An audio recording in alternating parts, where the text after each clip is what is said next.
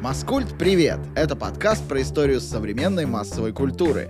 Фильмы, книги, игры, которые сделали нас такими, какие мы есть. Хей-хей, с вами сегодня Ёж и Гришка. Мы тут с вами по посидим, погутарим, побалагурим. Хо-хо-хо. О чем мы сегодня побалагурим? Всем привет, друзья. Грибы, видимо, на тебя какое-то странное воздействие оказали. А Не ел поговорим... грибы. А, ты, ты ел грибы. А поговорим мы сегодня про то, как правильно есть богатых и как с помощью рецепта суши осознать реальность. А еще мы узнаем, как красиво раздеть своего сексуального партнера. И причем тут Платон с его пещерой. Да-да, его маленькой пещерой. Воу, погнали. Поехали.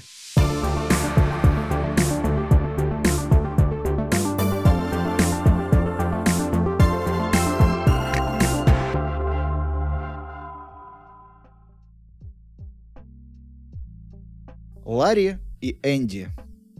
Вы их можете знать как Лану и Лили, Вачовски, соответственно. Выросли в Чикаго в семье бизнесмена и медсестры. Родители у них были лютыми фанатами кино и постоянно таскали детей в кинотеатр, несмотря на возрастные рейтинги и так далее. Причем они могли прийти э, в кино и остаться на 2-3 фильма, ну то есть такие прям киноманы из киноманов. Прям как вот мы в этом декабре, потому что слишком много крутых релизов выходит в кино и приходится ходить в него каждую неделю. Почему у тебя тогда всё- весь рот в говне, ежик? Ну что ж ты опять-то?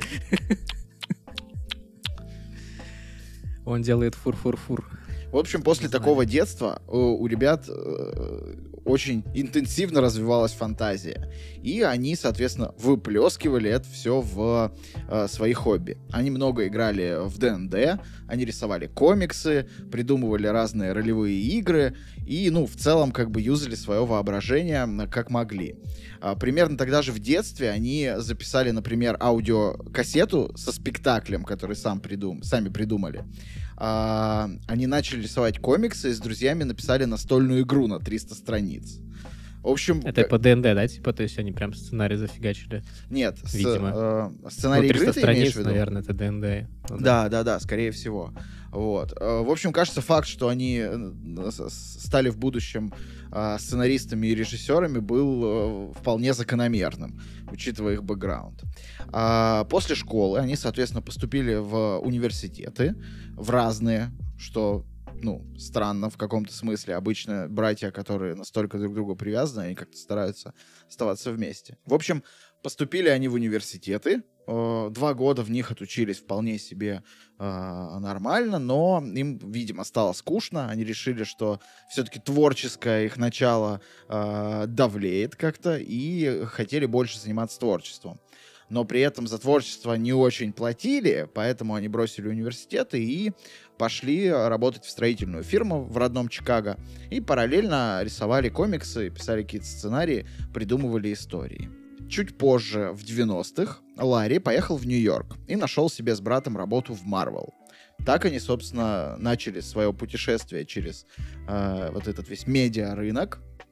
А, и работая в Marvel, они все продолжали придумывать свои какие-то истории. И однажды, работая над очередным комиксом, обсуждали а, такую идею. Вот, э, что если бы наш собственный мир оказался компьютерной программой? Идея довольно пугающая и одновременно впечатляющая. И, кажется, очень круто подходила для сценария большого научно-фантастического кино. А давняя любовь братьев к аниме и фильмам про восточное единоборство уже тогда начала определять стиль будущей ленты, которую мы все так любим. В какой-то момент они оба прочли книгу Роджера Кормана «Как я снял сотню фильмов и не потерял ни гроша». А, Корман — это довольно культовый режи- режиссер и продюсер фильмов категории «Б». Прославился тем, что снимал очень дешево и быстро. И наснимал... Его не Сарик зовут, случайно? Сарик Корман. Сарик Корман. А, Вачовски вдохновились книгой этой и написали низкобюджетный, ну, сценарий низкобюджетного фильма ужасов «Плотоядный». А, история довольно сумасбродная была, причем с таким политическим подтекстом. Она была про то, как бесплатная столовая кормит бедняков блюдами из богачей. А, типа, богачи пропадают в Ешь богатых. Да-да-да, ешь богатых, в общем.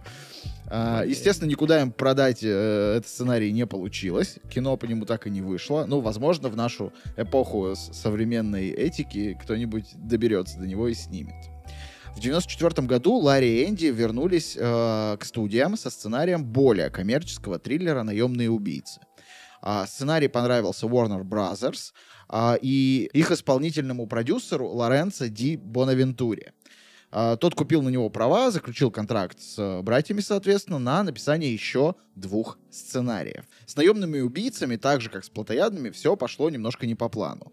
Ричард Доннер, который э, стал режиссером будущего кино, он же постановщик Супермена, кстати, 78 года и Смертельного оружия 87 -го, а вот ему сценарий Вачовски показался слишком каким-то мудреным, сложным, и он поручил Брайану Хелгеленду, будущему, кстати, обладателю премии «Оскар» за сценарий «Секрет Лос-Анджелеса», полностью переписать сценарий «Наемных убийц». А, они выкинули оттуда все, чем дорожили Вачовски, столкновение каких-то моральных принципов, символизм, подтексты, и сделали, по сути, обычный экшен, которого, который вот Донора уже устроил полностью. Когда Новачевски увидели, что с их сценарием сделали, они попросили убрать их фамилии из титров, с афиши, вообще никак с ними это кино не ассоциировать. Но студия запретила им это делать. А, фильм, естественно, провалился по всем фронтам. Он не понравился ни критикам, ни зрителям. На Rotten Tomatoes у него 15%. А, и, естественно, не окупился в прокате ругали его за несвязность, неуклюжесть, ну и вообще э, какая-то хрень. Но совсем провальным его тоже назвать нельзя, потому что именно благодаря наемным убийцам у Вачовски появилась главная контракт на написание еще двух сценариев. То есть они купили себе билет в, в этот сценарный бизнес. А значит, открылся путь к их главному проекту всей жизни — «Матрице».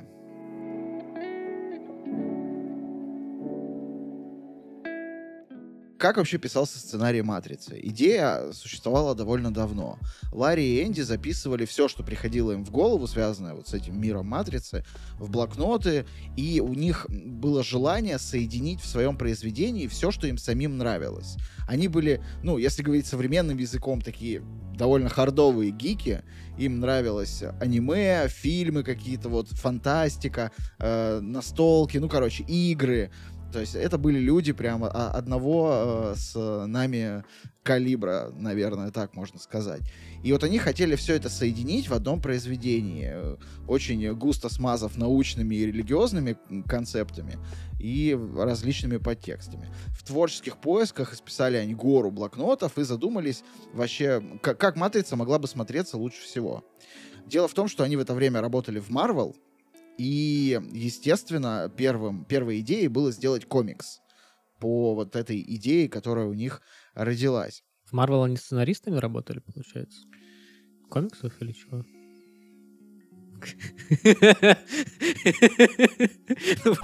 Ты говоришь, Не, вы, вырежи вот этот вопрос, пожалуйста. Кем они работали в? Мне полы мыли. Вот. Я не... Ну, это не важно для истории, правда. А... Важно любознательного слушателя? Так. У нас есть любознательный слушатель.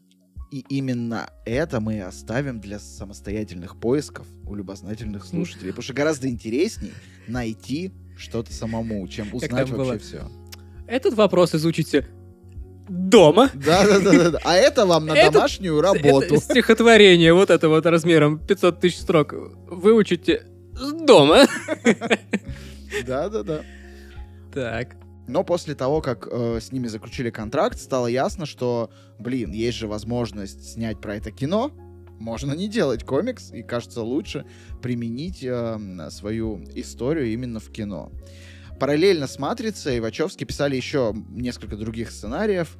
А среди них, кстати, была и их адаптация «В, значит, Вендетта», э, который потом 12 лет спустя все-таки вышел э, в кино. А, и первую версию сценария «Матрицы» закончили в 1994 году. Дальше Вачовски пошли показывать ее разным людям из э, индустрии кино, но, к сожалению, вообще никто не понимал, э, о чем речь. Ну, то есть э, настолько сложные подтексты, настолько много разных концепций было в этом сценарии, что в целом никто понять не мог из студий, а про что это вообще в октябре 96 -го года э, они еще не знали, по сути, дадут ли матрице зеленый свет, и пребывали в таком ожидании, обивая пороги студии, показывая этот сценарий людям. А потом дали так дали. Прям просто все, все зеленым залили. Вообще. До сих пор льют. А потом у них дебютировала «Связь», кино, которое тоже написали они. Она дебютировала 31 августа 96 на Венецианском кинофестивале и вышла в очень ограниченный прокат в США. При этом связь, это, ну, получилась довольно хороша. Это стильный криминальный триллер о том, как две женщины из преступной среды влюбляются друг в друга и крадут у мафии 2 миллиона долларов. Он зашел и зрителям, и критикам, и здесь уже к Вачовски начали относиться, ну, как к более-менее опытным э, сценаристам, которые э, все-таки что-то из себя представляют. Но потенциалом «Матрицы» продюсеры все еще не понимали. У фильма намечался довольно крупный бюджет, но смогут ли они его отбить, никто не понимал. И братья решили убедить студию, показав, скажем так, свой сценарий наглядно.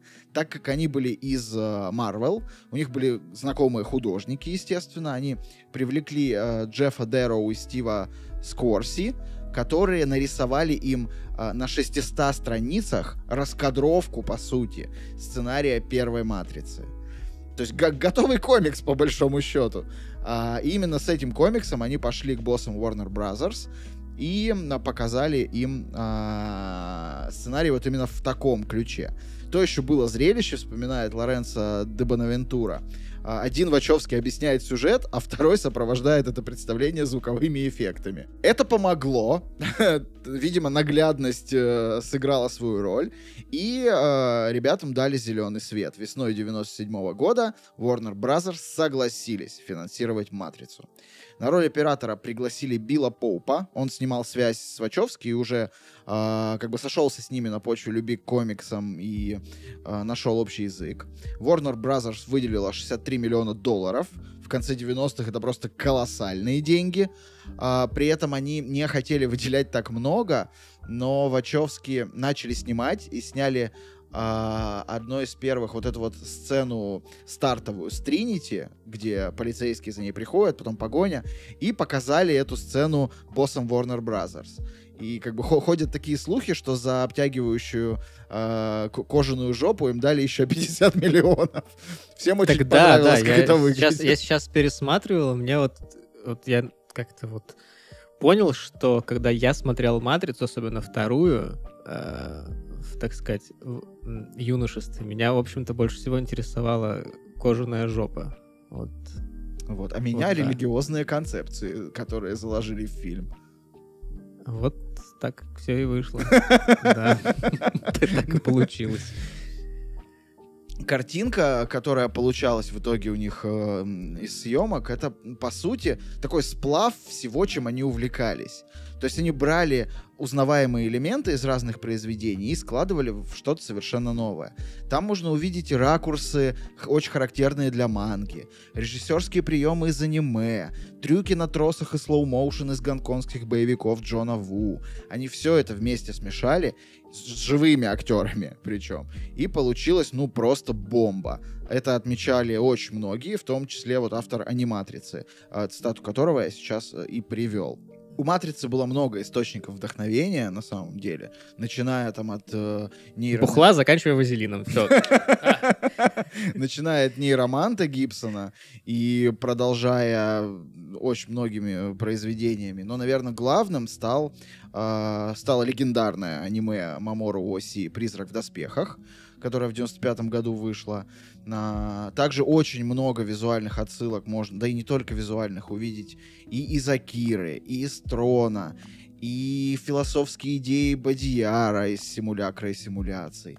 И э, очень много из «Вне контроля. Новая биология машин» Кевина Келли. В общем, «Матрица» — это такое...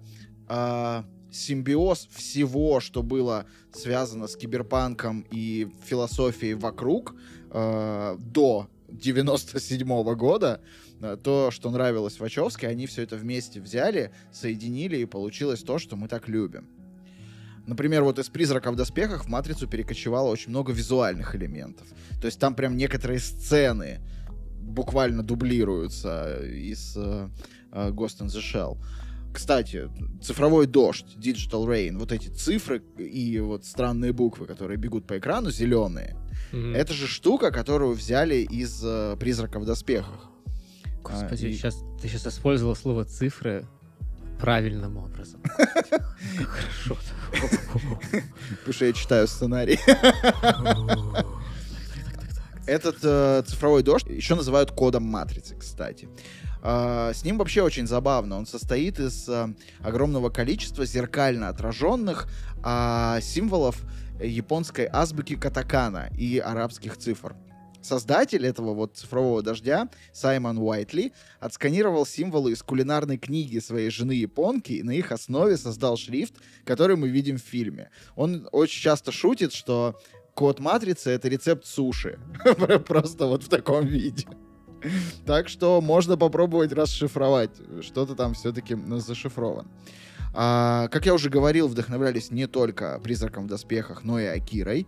А, он в 88 году наделал очень много шума и в целом показал, наверное, миру, что какой-то там японский мультик может быть довольно серьезным и довольно красивым визуально. Вачовски добавили в «Матрицу» несколько визуальных цитат оттуда.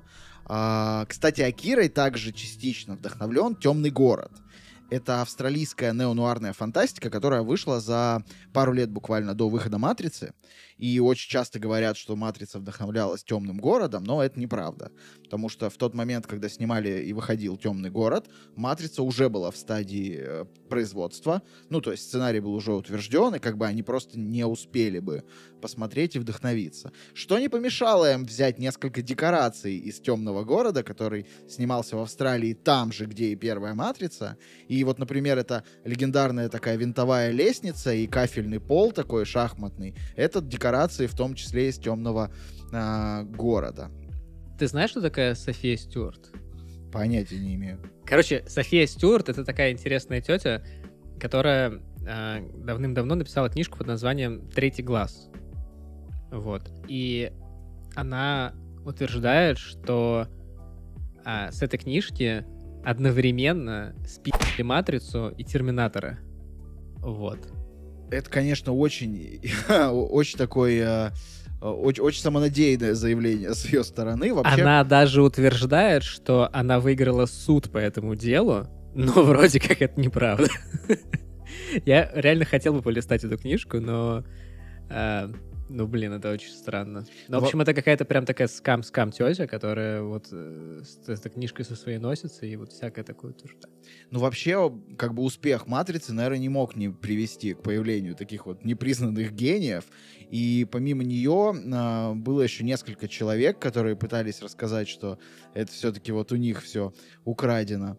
А, Например, э, в 2013 году один гавайец, который первый раз в жизни увидел «Матрицу», ему до этого врачи запрещали смотреть фильмы, содержащие сцены насилия, подал в суд, потому что он решил, что создатели сплагиатили написанный им в 92 году сценарий.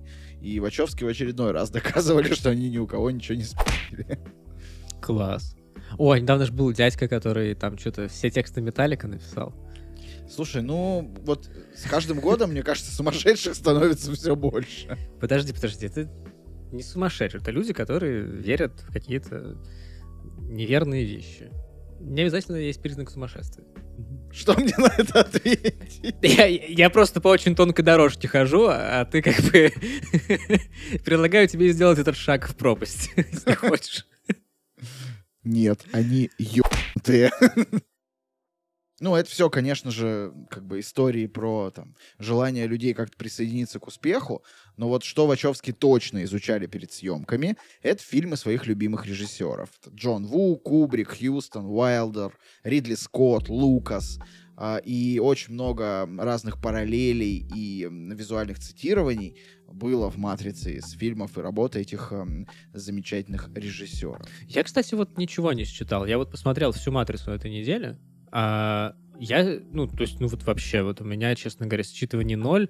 А, ну, прикол, при, прикол, приколола меня вот, э, вот это вот э, аллюзия на вестерн, где газета, вот такая музыка Да, да, да, и, да. и газета летит, как будто бы перекати поле. Это единственное, что я увидел из цитирований, но вот как-то, видимо, мой э, кинематографичный интеллект недостаточно силен, чтобы что-то еще считывать. Впрочем, почти ничего из того, что ты перечислил, я не смотрел. Акиру я скачал 10 лет назад, по-моему, до сих пор не посмотрел. Есть крутой, э, три крутых видоса от чувака, которым я постоянно вдохновляюсь, э, и про которого уже рассказывал, это киноразвертка э, на ютубе. У него есть про каждую из матриц видос на час с копейками, и там прям все подробно перечислено, где они что процитировали. На самом деле с натяжками там плюс-минус каждый кадр что-то цитирует. Но это, конечно же, с натяжками. Пришло время кастинга. А Вачовски для главных ролей э, хотели иметь каких-то людей с громкими именами. При этом жестких требований к внешности, например, Нео, сценарий не предъявлял. Там было написано, что это молодой человек, который знает о жизни внутри компьютера больше, чем о жизни за его пределами. Все. Ну, то есть, берите кого угодно. Начали... Николаса Кейджа, конечно же. Да, чувак, Серьезно? начали рассматривать кого угодно. Мистера Андерсона могли сыграть Том Круз, Уэлл Килмер, Брэд Питт, Эван Макгрегор или Леонардо Ди Каприо. Эван Макгрегор. Да, Эван Макгрегор. А, Тот самый, который, ну... Оби-Ван. А, все. Нет, не Конан Макгрегор. Конор, Конор. Конор. Конан. Джон. Конор. Думаешь, это Конан? Конан Варвар Макгрегор. Короче, вот такой набор. Ну, они по разным причинам отказались. И, допустим, Ди Каприо э, сказал, что он боится потеряться на фоне спецэффектов такого фильма, э, и вот поэтому отказался. Забавно тут то, что через 10 лет он сыграл в начале. Плюс-минус похожую роль. Э, с тоже огромным количеством спецэффектов. Наконец сделали официальное предложение, и его удостоился Николас Кейдж. Он в 97-м году был... Серьезно, что ли? Да, да, он был тогда на пике славы.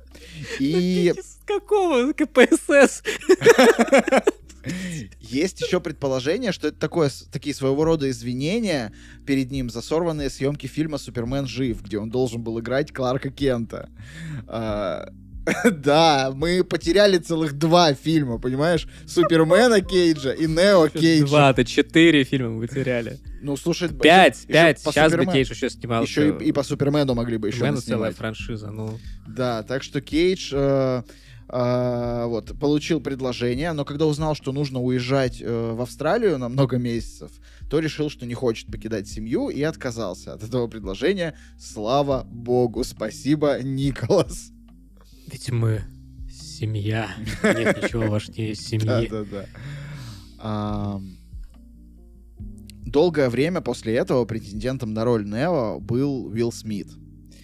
А, Уилл Смит в итоге отказался, потому что ему поступило предложение сняться в стимпанк-комедийном боевике э, «Дикий-дикий Вест», который вы тоже все, наверное, видели. Для меня было, кстати, неожиданностью узнать, что «Дикий-дикий Вест» провалился и вообще чуть не похоронил карьеру Уилла Смита, Хотя мне он люто заходит, и я на него даже в кино ходил, когда он выходил. Я вообще не знаю, что это такое. Ты не видел Дикий-Дикий Вест? Нет, у меня, для меня Вилл Смит это Хэнкок. Вот, э, Нет, ты чё, блин, посмотри, Блин, офигенно. ну чё, Там но- стимпанк-боевик на Диком Западе, типа. Всякие Неплохо. шагающие, короче, огромные мехи-пауки на пару. э, Там окей. прикольно. И тебя вылечим. Так, на пару. На пару должна быть рыбка с овощами. Ну, вообще, Смит не сильно жалеет, что не сыграл Нео, как он сам говорит. Типа, он бы вряд ли вывез этот фильм, и вообще ему очень нравится, как Киану Ривз на этой роли выглядит, и, и как бы все хорошо. Вот. После этого студия уже готова была на самом деле сделать Нео женщиной, и даже предложила роль Сандре Буллок. Буллок, к счастью, не заинтересовалась ролью. В конце концов, список кандидатур на роль Нео сократился до двух актеров — Джонни Депп и Киану Ривз. Сами Вачовски предпочитали Деппа, и это довольно понятно. Как актер он ну, гораздо сильнее и многограннее Ривза, особенно в тот момент. А в карьере Киану до «Матрицы» не было ни одной роли с репликами длиннее, чем пять предложений подряд.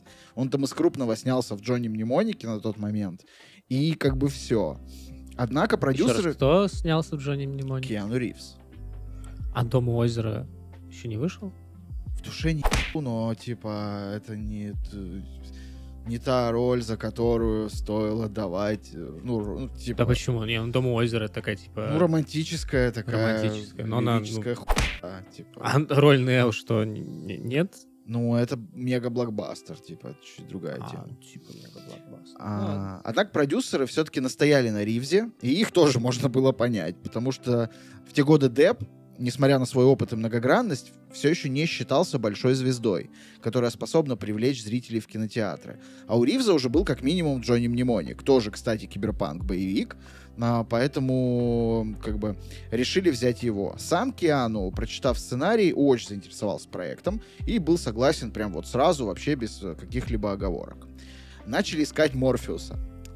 Здесь тоже все было весело. А он сам их нашел. Да, И да, говорит, да. вот две таблетки, типа, вот это снимаете полное говнище, вот это снимаете блокбастер. Типа, что выберете? От роли Морфеуса в разное время отказались Арнольд Шварценеггер, Майкл Дуглас, Вэл Килмер снова. А, и тут, ну, студия как бы была тоже в тупике, кого брать. Рассматривали всерьез э, Гэри Олдмана, кстати. Так что не зря он 15 лет ждал в Аскабане. Вачовски очень хотели, чтобы Морфеуса сыграл Лоуренс Фишберн.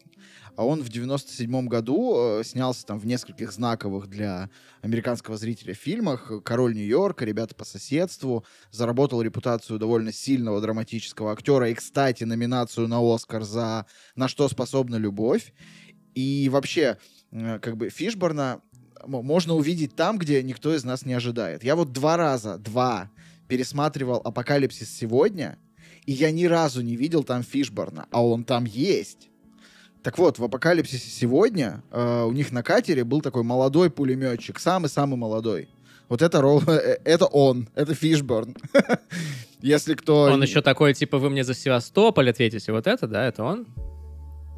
Почти. Ага. А, Ему в начале съемок «Апокалипсиса», кстати, было 14 лет, поэтому там его узнать довольно сложно. Но, слава богу, утвердили, и как бы и хорошо. А, Тринити могли сыграть певица Дженнет Джексон и Джада Паркет Смит. А, Дженнет Джексон очень понравился мир Матрицы, но ей пришлось отказываться от съемок, потому что у нее были гастроли.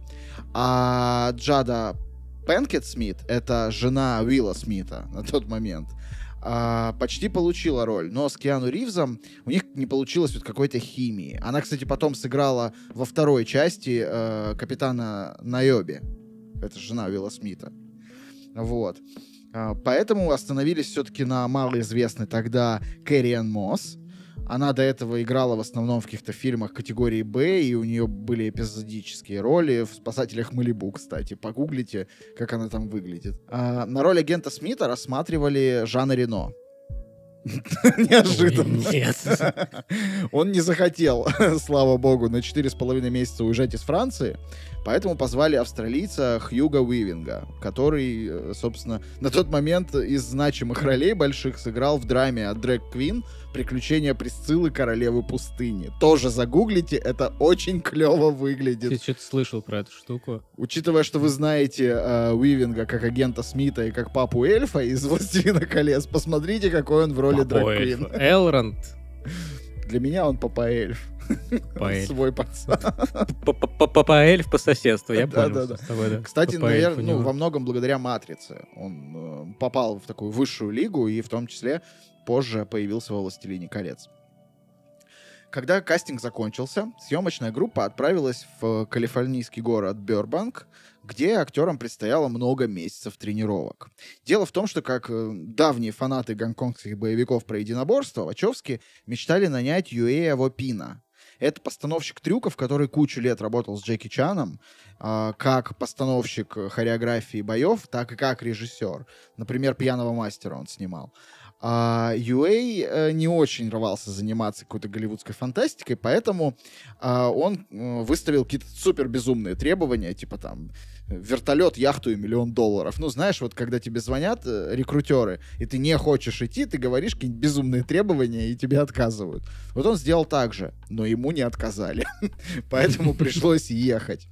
А вот под его руководством Ривз, Мосс, Фишберн и Уивинг за 8 месяцев тренировок должны были освоить Вайерфу. Вайрфу — это такой особый вид кунг-фу на тросах. Ну, по сути, так и переводится. Вайр, фу. Типа, М, фу на тросах. Wire. Да, да, да, да, да. Wire. А, Да. Это как бы, по сути, почти кунг-фу, только актеров подвешивают на специальные тросы, которые облегчают выполнение каких-то очень сложных акробатических вещей, либо невозможных, ну, типа прыжков там на 3 метра. Так, так просто не бывает в жизни. В итоге они примерно э, 4 месяца занимались, то есть им как-то удалось все-таки сократить этот процесс. Но на тренировках, э, допустим, Киану Ривз заработал смещение шейных позвонков. И ему даже делали операцию. Ух ты. Он пропустил из-за этого пару месяцев тренировок. Равнее спинку. Да-да-да, и ходил с бандажом на шее. К началу съемок он еще не полностью оправился, поэтому первыми снимались сцены, которые либо не требовали большого физического напряжения от Ривза, либо он вообще в них не принимал участие. Но как бы не кунг-фу единым. Вачовски э, знатно любили поиздеваться над актерами, поэтому помимо, э, значит, тренировок, они заставляли всех прочитать э, симулякры и симуляция Бадияра для того, чтобы как бы понимать сюжет и философские все вот эти эм, приблуды, которые они вложили в фильм. Сам съемочный процесс это, наверное, пока самое великое, что я изучал из вот за все наши выпуски. И я в этот момент понял, чем же мне так нравится первая матрица и чего не хватает во второй и третьей. А, дело в том, что практически, да все, не, не практически все сцены, связанные с хореографией, снимались актерами на живую. Ну, то есть вот случаев, когда вы там ставите каскадеров, и они э, с э, затылком в кадре дерутся, практически не было. Первый фильм почти весь они дрались сами. В этом смысле очень сложные сцены. э, это бой в Додзё, вот этот первый бой Морфеуса и Нео, и бой в метро с агентом Смитом. Бой в метро — это вообще самая сложная э, и э, травмоопасная сцена, которая была там, два каскадера получили кучу травм, один сломал себе колено, и, ну, довольно жестко было. Ну, то есть самые такие прям отбитые трюки выполняли, конечно, каскадеры, но их было ничтожно мало. Я смотрел бэкстейдж съемку э, тренировок вот этого боя в додзё, и они реально делают все это сами, причем почти с такой же скоростью, как это показано в фильме. Вот этот момент, когда он за пятку раскручивает Нео, и он делает несколько оборотов и падает, это сделано вживую, это Киану Ривз, и он реально падает. Ну, конечно, тросы помогают ему там чуть медленнее падать, чтобы он успел наделать оборотов. Но это все равно вживую. Они дерутся довольно хорошо, это выглядит профессионально, то есть э, на бэкстейдж съемках. Это легко нагуглить, можете сходить, посмотреть. Э, очень хорошая, очень крутая работа. Вот именно за это, наверное, я больше всего люблю первую матрицу, за реальность происходящего в ней. Ты видишь, что они могут друг другу навредить. Например, бой Не, ну, типа, любить матрицу за реальность происходящего в ней, чувак, это ты хорошо сказал. Ну, прям, я очень имею в виду за вот эту э, ре- Да реальность я понял, съемки, понял, да. да, да, да. Например, бой э, между Фишборном и агентом Смитом, вот в туалете, когда они дрались, когда захватывали Морфеуса, там вообще они в полный контакт в какой-то момент перешли и друг другу настучали по дыне так неплохо. Ну, просто потому, что это сложно на таких скоростях, типа, делать вид, что ты кого-то бьешь. А там, учитывая сложность этих всех сцен, связанных с прыжками, Мгм. Типа, ну, иногда, конечно, прилетало. А, например, удар ногой Киану Ривза, вот этот тройной в додзё, когда он подпрыгивает, так Да, да, да. трум-трум-трум-трум три раза.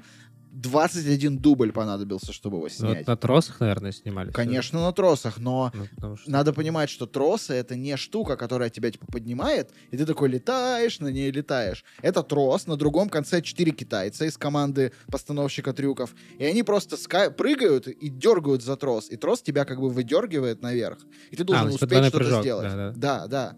То есть это не штука, которая тебя прям ведет каждую минуту. Это просто придает тебе ускорение, и вот он должен успеть три раза ударить и приземлиться нормально. А ты на, на- ты на кораблях делал двойной прыжок? На тросах? Не-не, просто. Ну, типа, когда корабль раскачивается, и ты стоишь, допустим, на носу корабля, ты, если прыгнешь в нужный момент, ты подлетишь выше, чем... Ну, если корабль так раскачивается, то Ну, на маленький кораблик. то там лучше не яхту прыгать, скорее. особенно маленький. Ну, ну, речь про яхту идет скорее. Нет, не делал, но, блин, теперь захотелось. как я уже говорил, в особо сложных моментах, например, в прыжках с большой высоты или в ударах о стену, вот в сценах с метро, Ривза заменял дублер Чад Стахельский. Э, ему доверяли самые рискованные моменты, например, удар о потолок с агентом Смитом на плечах. И поначалу все довольно хорошо проходило, но Стахельский вместе с дублером Хьюга Уивинга внезапно упали. Чат приземлился на одно колено, сломал себе коленную чашечку, несколько ребер, вывихнул плечо Ой. и порвал коленные связки. Другой дублер Ривза едва не разбился на съемках момента, когда Нео врезается в прилавок в этой же сцене. В общем, это такая самая травмоопасная сцена, но зато э, по ней можно узнать фильм вообще с первого взгляда. А сам Стахельский, благодаря «Матрице», окончательно закрепился в каскадерском бизнесе и вместе с, Дэвидом, с Дэвидом Литчем основал каскадерскую компанию э, 8711 э, Action Design и поставил бои еще в нескольких десятках фильмов. Кстати, в 2014 году вышел его режиссерский дебют. А, Джон Уик, с кем бы вы думали в главной роли. И вот сейчас Стахельский снимает Джона Вика. Вот недавно закончили снимать послед... очередного, не буду говорить последнего, Джона Вика, и это довольно хорошо. А, еще несколько слов про крутые сцены сцена, где, например, агенты пытаются расколоть Морфеуса, а Нео и Тринити спасают его на вертолете. Ну, сцена с вертолетом. Она очень интересна с технической точки зрения. Фильм снимали в Сиднее. А зрители должны были видеть за окном этого небоскреба типичный американский город. Но Сидней не очень похож на типичный американский город.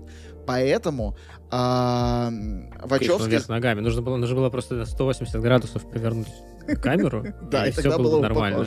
Да, тогда все было хорошо. Вачовски не захотели снимать город на зеленом экране и заказали Транслайт. Это такая гигантская фотопанорама размером 58 на 12 метров. Она была крупнейшая в мире на тот момент. Ее специальным краном натянули на такую стальную раму, как бы за, в студии за окном э, этой декорации с этажом, откуда спасали Морфеуса. А, за основу для этого транслайта взяли снимки Сиднея, но прогнали их через компьютер, э, который перемешал здание, добавил какие-то еще, там, чуть подредактировал. А потом все это распечатали, естественно, и вот натянули в натуральную величину. Вот видишь, а мы с тобой говорили, что Индиана Джонс это последний э, такой как бы образец фильма до компьютерной эпохи, а тут кажется, что есть как бы такой ну, Переход... здесь, здесь все-таки, да, он как бы ну, переходной. Здесь много компьютера, такое, да. но они старались от этого максимально абстрагироваться. И это вот опять же то, за что мне нравится первый фильм, и то, что мне не нравится в э, сиквелах. А, ну, в что... сиквелах, да. Я какой-то момент смотрел драку, когда вот э, во втором фильме, когда Нео дерется с первый раз с, с кучей агентов Смитов. Блин, ну они же... Там, там же видно даже... Ну, эм, во-первых, видно достаточно поганую на нынешний момент анимацию, во-вторых, там видно, что удары просто ну, не соприкасаются с, с лицами. Да, да, в сиквелах они очень сильно ушли, видимо, они берегли актеров уже, потому что фильм уже выстрелил, и как бы надо, надо их беречь. Слушай, ну что беречь, если у вас этого агента Смита 10 тысяч штук? Ну, это же все по-настоящему, да? Гораздо больше. Гораздо больше каскадеров было в сиквелах, гораздо больше компьютерной графики, и это тоже можно объяснить, потому что они как бы пытались э, показать то, чего еще не видел никто. Потому что «Матрица» очень быстро завирусилась, и очень быстро разодрали на визуальное цитирование и пародирование все эти моменты. Вспомним Фиону э, в Шреке, которая подпрыгивает, mm-hmm. поправляет волосы и бьет. Ну, то есть как бы они боялись уйти в самоповторы, поэтому пытались изобретать что-то новое, но делали это вот с помощью компьютеров. А сейчас, тогда это смотрелось как отвал башки. Я ходил на это в кино, и на вторую, и на третью часть, и выходил абсолютно пораженный, там, 13-летний, 14-летний мальчик. Сейчас, конечно, это местами уже довольно плохо выглядит. Я, а, кстати, не ходил в кино на «Матрицу». А я вот ходил. С папой ходил. Крутые были походы, но всегда покупали, покупали мороженое VHS в кассеты. Первый фильм я посмотрел с мамой по телевизору, и мы вообще не поняли, что это было. Я совсем не понял. Мне было что-то типа лет, наверное, 13, когда только-только он появился э, в прокате, ну, в смысле, в телевизоре. Вот, а вторую часть я уже выпросил у родителей кассету. И знаешь, были кассеты, которые такие как бы...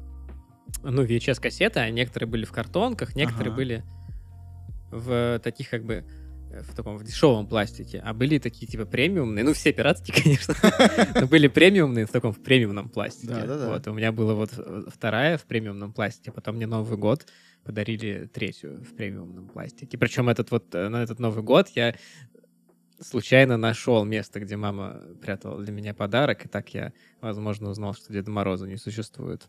Вот Да. так «Матрица» разрушила веру в чудо у Гриши. М, Возможно, Да. подарила другую веру в чудо и магию, в чудо и магию кино. А, у меня Веру была- в то, что когда-нибудь у меня появится DVD-плеер. У меня была кассета с первым фильмом, она была какая-то жутко пиратская Камрип. Мы ее там у кого-то взяли, чуть ли не в прокате. И я помню, мы тогда делали так. Мы брали кассету в прокате, покупали специальный сироп, а, какой-нибудь клубничный, покупали мороженое, ну просто вот пломбир, типа там килограмм. И с помощью миксера смешивали этот сироп с пломбиром и взбитыми сливками в стакане. Получался охренительный коктейль. Брали его, короче, брали попкорн и всей семьей смотрели кино. И вот мы так, мы так смотрели первую «Матрицу». И это было даже в типа в экранке какой-то супер всратый, с супер всратым переводом. А там много темных сцен. А вы помните, как в экранках выглядят темные сцены? Ой, да. Это все равно было просто охренительно. Я, А наверное, а первого надпись раза for your consideration была снизу? Слушай, я не помню. Я помню, что там описание кассеты было какое-то типа. Я не смог найти это в интернете, но оно было что-то типа там.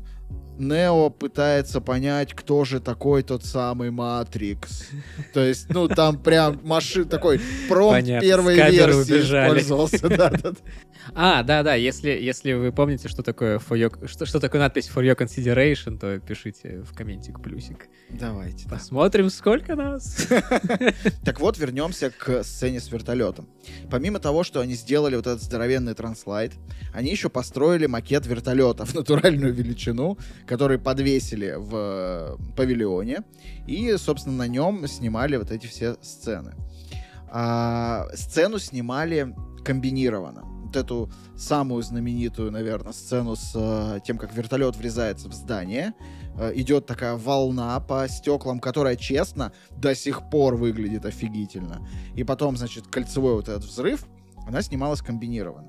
На компьютере рисовали, по сути, эффект вот этой, этой волнообразной э, ударной волны по стеклу, но пиротехнику закладывали кольцами и программировали ее взрыв так, чтобы она взрывалась четко вот по очереди расходящимися радиальными какими-то кольцами. Какой это был год? 99-й? Да. Это был Знаю, я 99-й потом, год. где эти, да, да, где эти технологии потом применились. Потому что сам подумаю, как мо- могло вот авиатопливо расплавить металлические балки? Там э, есть круче история. Когда агент Смит открывает личное дело Нео, там есть его паспорт, и если заскриншотить и перевернуть, то видно, что дата окончания действия документа 11 сентября 2001 года. О май гад! Это crazy. Они crazy. гении просто, они все предсказали, понимаешь? Ужас. Так вот, а, значит, взрывали, ну, я опять же видел бэкстейдж кадры того, как этот взрыв происходил. Это про, вот этот взрыв, он выглядит точно так же. Они специально подбирали материалы для вот этого стекла, строили отдельную стену, которую взрывали, и оно действительно как бы немножко волнами расходилось, но т- этот эффект усилили вот именно на компьютере. Выглядит очень круто, и там вообще много футажей было с вертолетом, и мини-модельку взрывали, и мини-модельку врезали отдельно в эту стену, ну, то есть много всего а, использовали. А, но это уже, наверное, история про эффекты, про которые сейчас тоже хочется немножко рассказать, а, потому что мы, наверное, полюбили это кино в детстве именно за эффекты.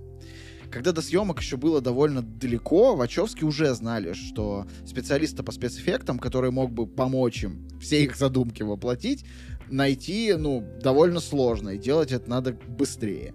Они обращались в разные компании, никто не хотел за это браться, потому что реальным это казалось только на бумаге. А некоторые сцены из «Матрицы» так и остались бы раскадровками, если бы они не нашли Джона Гейту. Это 30-летний специалист на тот момент, а, чьи навыки и идеи станут вообще ценнейшим приобретением съемочной группы «Матрицы». Именно он придумал, как реализовать Bullet Time. Это вот э, облет э, Нео, когда в него летят пули, облет камеры Нео. Дело в том, что bullet time это по сути slow motion, то есть видео, которое записано с высокой частотой кадров. Формат вообще не нов, его задолго до Матрицы использовали, Джон Ву использовал, да много кто там с 60-х годов пытались останавливать пули и так далее. Но именно м, сложностью этого формата, именно в «Матрице», было то, что они хотели не просто остановить пулю, они хотели, чтобы в это время камера облетала вокруг нее. И они хотели сделать это без CGI-эффекта. Ну, то есть можно на компе нарисовать, как сделали во второй части. Они не хотели делать так, чтобы выглядело натуральней. И начали придумывать решения. Идей было несколько, причем некоторые были абсолютно безумные. Они сначала ставили камеру на тележку, которая каталась быстро вокруг Нео, но ничего не получалось. Потом кто-то предложил приделать камеру к «Я вот сейчас не вру», к небольшой реактивной, э, короче, установке, которая бы со скоростью 150 километров в час летала вокруг Нео и снимала его на камере. Я не представляю, как бы они это сделали, но делать не стали. Ну, а, такое можно только в российском военторге купить, насколько я понимаю. Ну, видимо, да. Установочку для съемки видео. Короче, для того, чтобы не производить небольших взрывов в Австралии, они, а, значит, пригласили Джона Гейта, и он придумал способ, которым в итоге и воспользовались. Он подумал, что записанное на видео движение — это, по сути, много-много последовательных кадров. Поэтому можно обойтись камерами и выставить, ну, фотокамерами в смысле, и расставить их вокруг актеров, синхронизировать так, чтобы снимки делались с точностью до миллисекунды. Они, значит, снимали эту сцену так. Вот на примере сцены вот этой на крыше, да, классической. Сначала делается компьютерная симуляция сцены. То есть она показывает, где будет актер, как будет двигаться камера, как будут двигаться актеры и где расставлять, собственно, эти камеры. Затем готовят виртуальную местность вокруг, потому что вся сцена снимается на зеленом фоне, естественно. Ее воссоздают, рисуют, э, фотографируют соответствующие локации для того, чтобы все это натянуть потом на зеленку. Затем снимают актеров, то есть э, подвешивают Нео на тросах, он отклоняется, значит, как будто бы уклоняясь от пуль. Вокруг него э, вот куча камер стоит, которые по очереди фотографируют э, постоянно весь этот процесс. Дальше берут первый кадр с первой камеры, первый кадр со второй камеры, первый с третьей и так далее. Склеивают второй кадр с первой камеры, второй со второй склеивают, получают такое видео облета э, непрерывно замершего Нео. То есть магия в том, чтобы актер не двигался.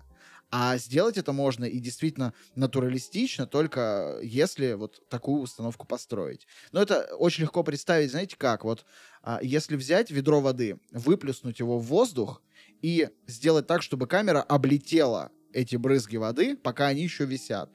То есть это невозможно сделать, типа, сказав Нео там, Киану, замри, ща мы будем вокруг тебя бегать. Получается не так. Вот здесь э, эта история сделана именно с помощью огромного количества камер. Весь процесс был настолько трудоемким, что вот эти эпизоды с bullet таймом, которые длились несколько секунд, на них уходили месяцы работы на каждый из таких эпизодов самая сложная и дорогая сцена Матрицы это вот та, а, где вертолет врезается в небоскреб, о которой мы уже рассказывали.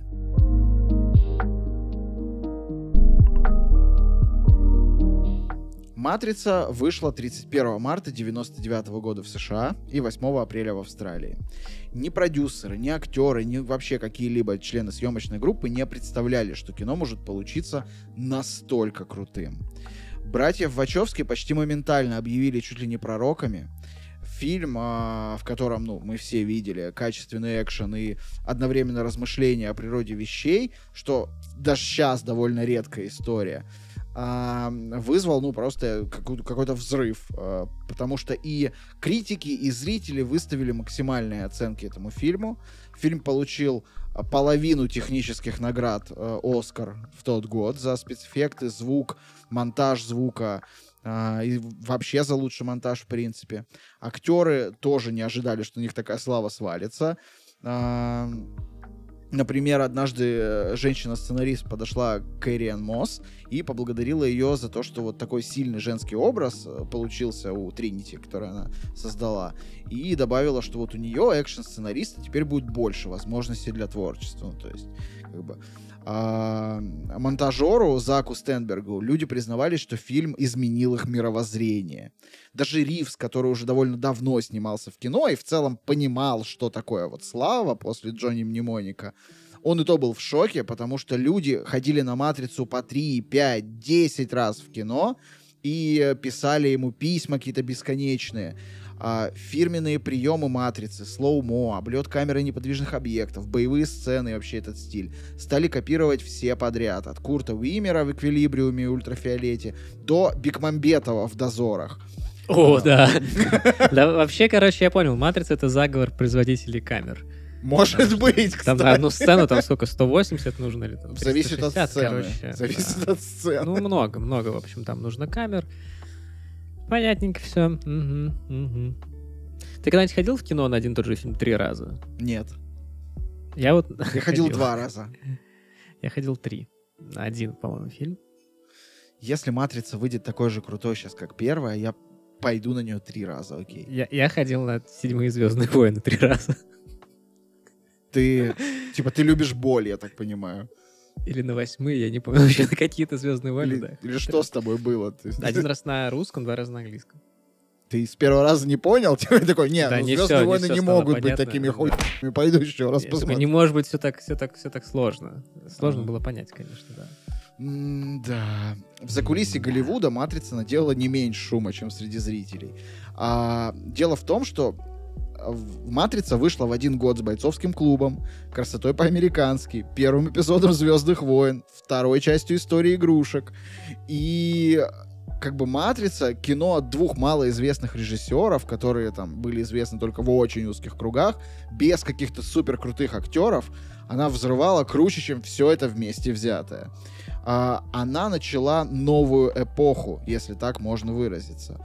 Вачовски показали, насколько важен авторский замысел в экшн-кино. А, они умудрились собрать 463 миллиона долларов при бюджете меньше сотни. И студии поняли, наконец, что вкладываться можно не только в гарантированно прибыльные фильмы, но и вот в такие вот темные лошадки, какие-то концептуальные, которые могут взрывать. Еще в успехе «Матрицы» можно записать рассвет формата DVD. Тогда только появился формат DVD, и «Матрицу» выпустили именно на нем. Фанаты почти сразу в 99 году раскупили 3 миллиона копий и, соответственно, плееров к ним. А, э, я хотел сказать про вот изменения, да, про, про эпохи.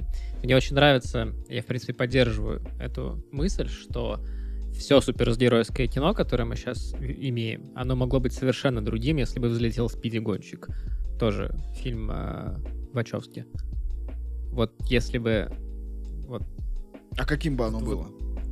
более цветастым. Ну, бу- наверное, более таким а, комиксным. То есть я вот почему не очень люблю Марвел и почему мне нравятся фильмы DC, потому что в фильмах DC ты просто можешь сделать скриншот, и у тебя получается панель из комикса. В Марвеле ты не можешь. Это гиперреализм, который меня А, уже ты заколебал окончательно. И вот в Спиди Гонщике, мне кажется, вот именно вот в направлении именно такой цветастой нереалистичности, скорее какой-то. а, Они попытались сделать шаг, но вот не взлетел фильм, и революции второй, кажется, не получилось. С другой стороны, просто. получились другие фильмы, дорогу для которых открыла «Матрица». Дело в том, что до «Матрицы» спецэффекта и вообще какие-то боевые сцены старались сделать максимально зрелищными, большими, чтобы вот все огромное взрывается, и мускулистый, значит, э, Шварценеггер Ну, как в третьей «Матрице», губы. короче, да, битва за Зион, я так Типа, понимаю. типа того, да. Мгм. Матрица показала, что можно подчеркивать, спецэффекты могут подчеркивать красоту боя, а не пытаться вот каким-то размахом всех впечатлить. После 99 года мы увидели, вот если так на вскидку, Ангелов Чарли, Ультиматум Борна, Лару Крофт, Эквилибриум. Мы увидели Убить Билла, который Адреналин. вообще одна из самых знаменитых э, картин про боевые искусства. Адреналин, адреналин 2. Я настаиваю. В Убить Билла, кстати, боевые сцены тоже ставил UA э, Хэпин. UIA. А, UA, motherfucker. Yeah. UIA. Э, Матрица задала э, моду на интеллектуальные экшены. Даже, даже, даже, Даже. сам Даже. Нолан, Нолан О, э, говорил, что Матрица показала, что широкая аудитория тоже может понимать сложную философию. Вот С тех пор никто не и понимает проснулся. фирмы Нолана. тоже верно. Не, ну довод это уже, конечно, чересчур. Да. Ну, он брал Начало с Матрицы норм. пример, когда вот работал над началом, да. А, Если говорить про Нолана, то у него после начала была еще трилогия о Темном рыцаре, что как бы тоже довольно интеллектуально и отсылает нас визуально, и стилистически к матрице. Появились, например, «Грани будущего» Лаймана, появился «Обливиан» Косинский. Ну и вообще новые фильмы о Бонде, «Людях Икс». А, Умные фильмы сейчас в целом в почете, поэтому ясно, что в ближайшее время их, возможно, будет становиться больше. Хочется верить. Кстати, есть любопытный факт. Э, Если верить художнику комиксов Фрэнсису Ю, э, костюмы Людей Икс в фильме 2000 года, а значит и во всей трилогии, вдохновлены Матрицей. Потому что в комиксах и мультиках герои носили разноцветные костюмы. и Вы должны это помнить. А в фильме они внезапно все оделись в черную кожу. Должны это помнить. Ты можешь не помнить гимн своей страны. Ты можешь не помнить лицо своего отца. Но Но Джубили. Гамбит, Какой юбилей. радиоактивные Циклопы. люди. Должен помнить их костюмы. Да, так что тоже, то есть все кожаные костюмы, значит, они все из матрицы. Ну, Там даже э, шутка была в первой части э, в Лю- Людей Икс, когда Росомаха спросил, действительно ли ему надо это носить, а Циклоп ему ответил, может, ты хочешь желтый спандекс? Ну, как в мультике, соответственно, и в комиксах было. Понятненько, да. Поэтому «Матрица», ну, очень сложно переоценить влияние первого фильма на индустрию вообще всю и на нас в частности. Потому что, ну, вот мое детство гораздо сильнее ассоциируется с «Матрицей», чем с «Терминатором» или чем-то еще. «Матрица» — это прям то кино, на которое я ходил вот, когда оно выходило, с которого я выходил с вот такими глазами и типа э, мыслями, а что если мы действительно живем в симуляции? А, вот. И, ну, это прям очень большая история про детство. Я очень сильно жду четвертую. А, посмотрим, Ну, что не у знаю, мне вот, получится. да, вторая часть для меня очень важная, потому что у меня была кассета, и я ее смотрел очень часто. На самом деле я смотрел, э, как правило, до конца момента с погоней. Потому что, ну, погоня — это просто, это великая Вот, сцена. кстати, про Это- сиквелы не хочется очень сильно вдаваться в подробности, потому что, возможно, мы про это поговорим где-то в отдельном выпуске, или вы сами можете а, об этом почитать.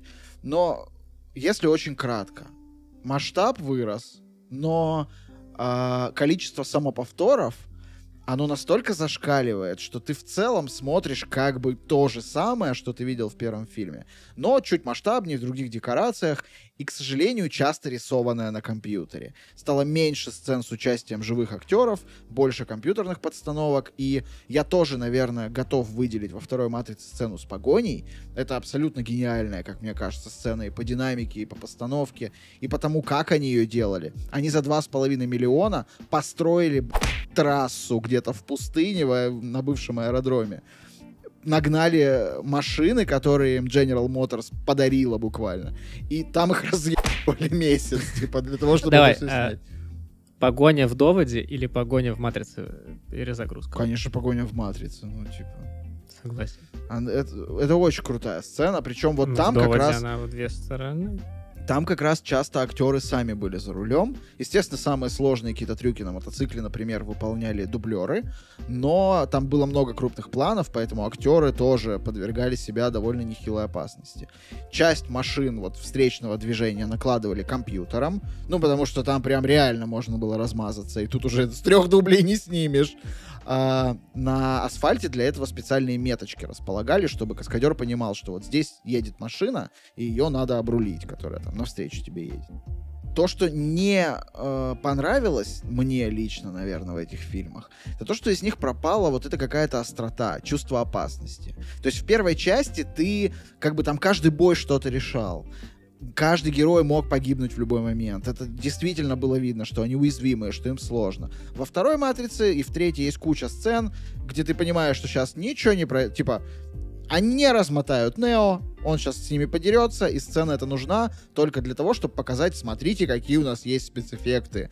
Смотрите, мы умеем там Так разбрасывать в этом 100 человек. смысл. Ну, меня только это интересовало в детстве. Ну, э, то есть, да, я после первого фильма там задумался, а что если вот, вот все на самом деле не так? Ну и на этом мои размышления закончились, и только спустя много лет я к ним вернулся обратно. А так, ну да, ты смотришь классные, э, классные пи***.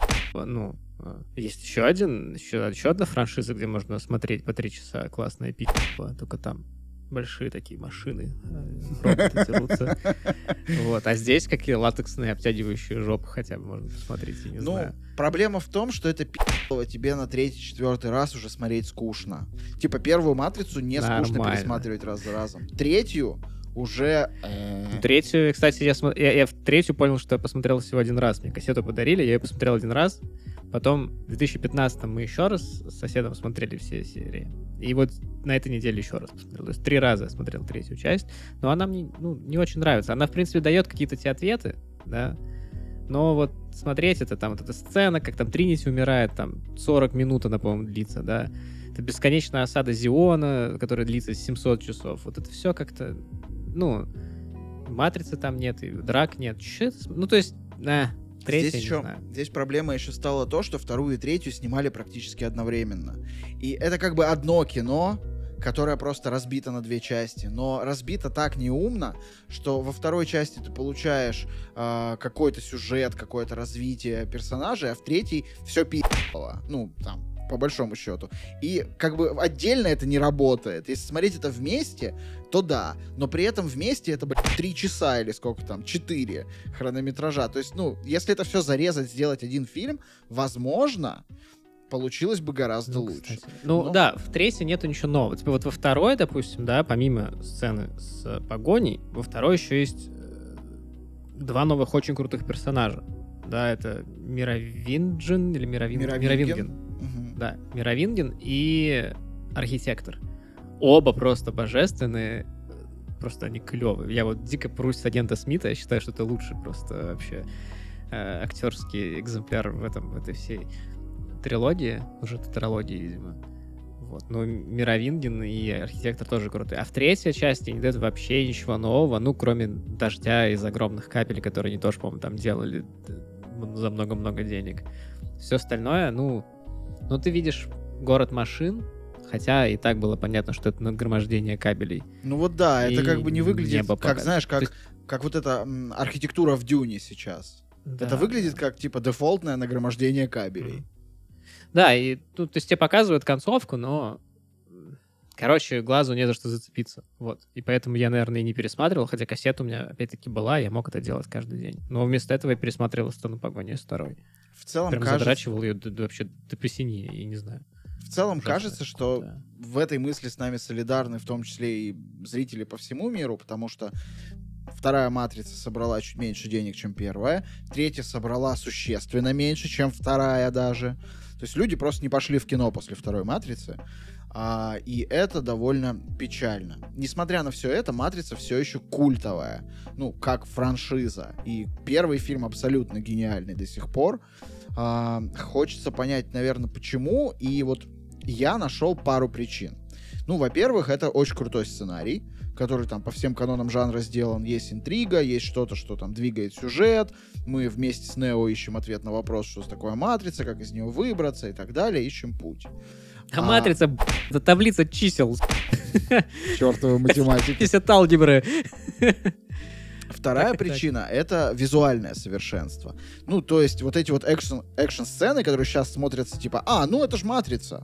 Ну или когда ты что-то Да. видишь где-то в кино такой, а, ну это как в «Матрице». Вот Да-да, тогда, Рэмбо э- бегает, да-да-да. тогда то же этого самое. не существовало. И когда ты первый раз это видишь, в 99-м году, я напомню, ты Я просто в ел шоке. Да. Во втором Ну, классе. это просто шок. Типа, так можно сделать вообще?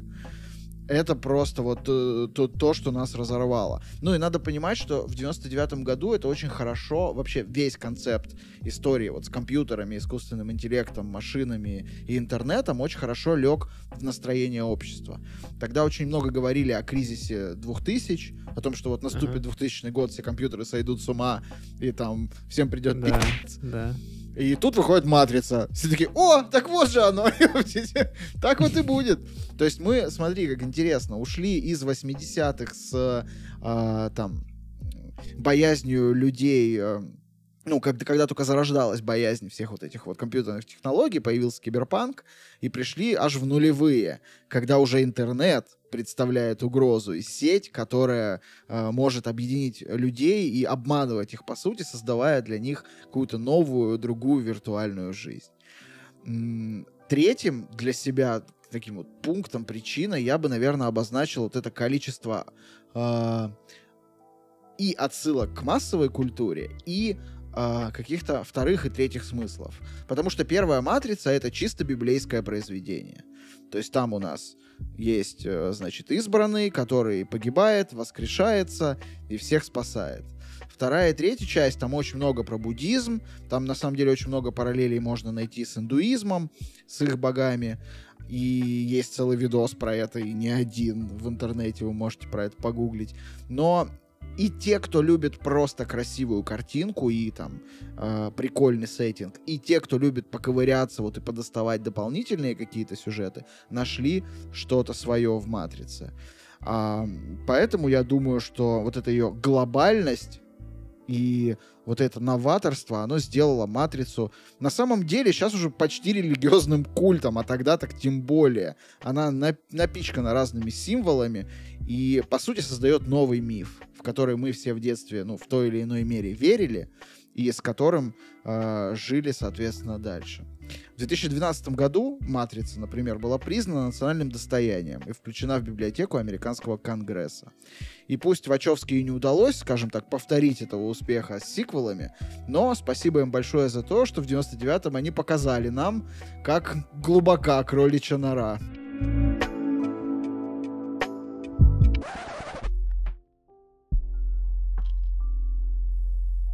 А сейчас краткая техническая пауза, как вы любите, чтобы сказать спасибо всем тем, ради кого мы развиваем этот подкаст и делаем дополнительный контент. Приходите к нам на Patreon, у нас там много или не очень много. Ну, в общем, что-то интересное у нас на Патреоне лежит. А в этом месяце мы говорим спасибо. В первую очередь людям, которые помогли нам сделать этот подкаст. Спасибо Кай Энгель за музыку, Спасибо Грише Яв за обложки. Спасибо всем, кто принимает участие в дизайне, историях, нарративе. Спасибо Саше Кузьменко за э, помощь с дизайном. И нашим дорогим патронам. Бигги, Евгений Доброгодин, Евгений Звягин, Игорь Карпинский, Устя, Антон Ленский, Артем Костельнюк, Артем Попов, Фэт Пахер, Джей Гик 800, Кай Энгель, Павел Пивоваров, Владимир, Владислав Камышенский, Игорь Кац. Друзья, только вы мотивируете нас продолжать этим заниматься. И мы вам хотим сказать огромное спасибо. Если вам нравится то, что мы делаем, поддерживайте нас. Нам это очень приятно. А я от души спасибо.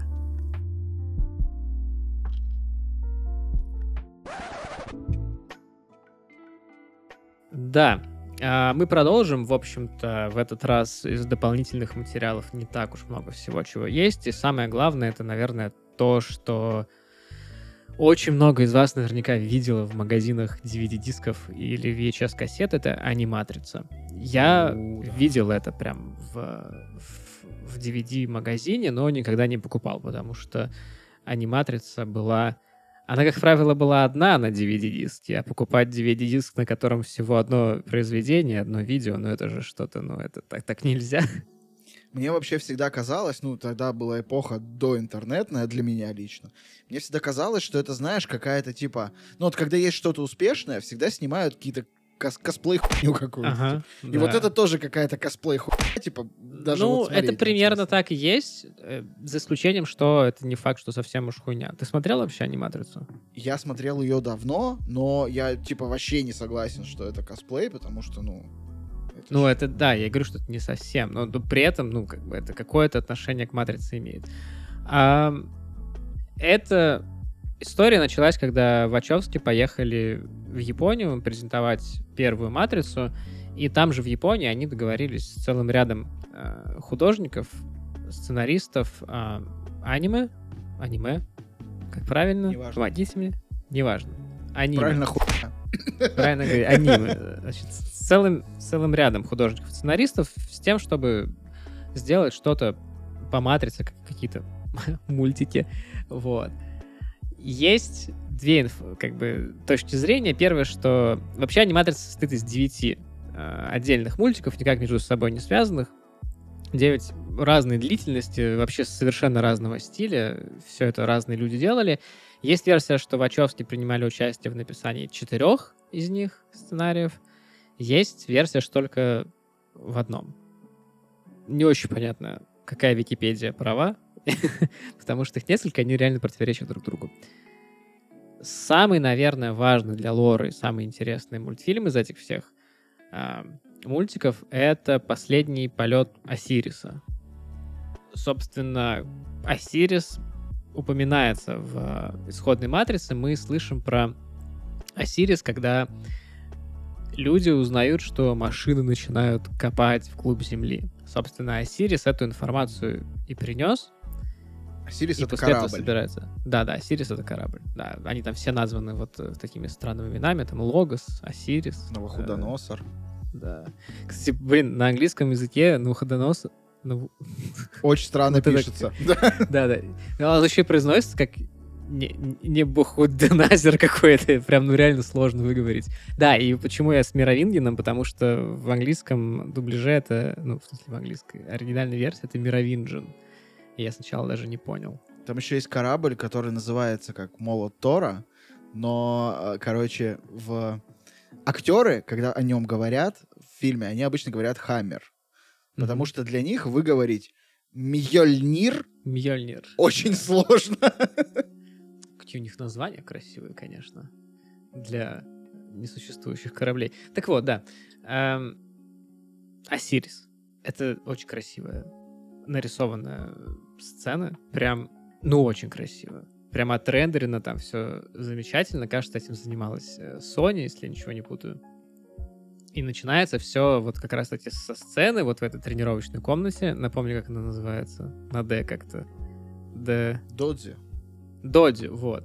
И там очень красивые такие девушка, э, ну, с очень красивой анимированной жопой, потому что, по-моему, одна из, одна из как бы целей аниматриц — это показать, что вот, смотрите, мы умеем не только в латекс заворачивать настоящую жопу, мы еще и рисовать жопу умеем. Очень красивая жопа, значит, и она дерется с каким-то мужиком на таких катанах. И постепенно они друг с другом этими катанами, мечами, они срезают слои одежды. Вот. И вот-вот уже готовятся как бы приступить к самому интимному и интересному, но как бы происходит сигнал, говорят, чуваки, хорош там, значит, вот этим всем заниматься, у нас тут эти сентинелы, как они по-русски? Как это по-русски? Охотники, они Охотники, дубляже. вот. Охотники. Ну и после этого они там или до этого уже знали, или после этого понимают, что машины копают, э, после этого им всем приходит крышка. Ну, в общем, чуваки пожертвовали собой ради того, чтобы донести до людей такую важную информацию. Короче, очень интересно. В аниматрице еще, по-моему, очень важный эпизод, ну, интересный, по крайней мере, с точки зрения лора. Это вот эпизод, помнишь, во втором фильме появляется такой паренек, у которого даже Кит. имени нет. Кит, да. Да, его зовут The Kid. Да. Да, и в аниматрице есть, ну, он говорит Нео о том, что Нео, ты меня спас. Нео говорит, чувак, ты сам себя спас, типа. И в аниматрице есть эпизод про то, как этого Кида, собственно, спасают, откуда он взялся. И аниматрица, она расширяет лор. В, Да, ну, да. в очень во Это- многом.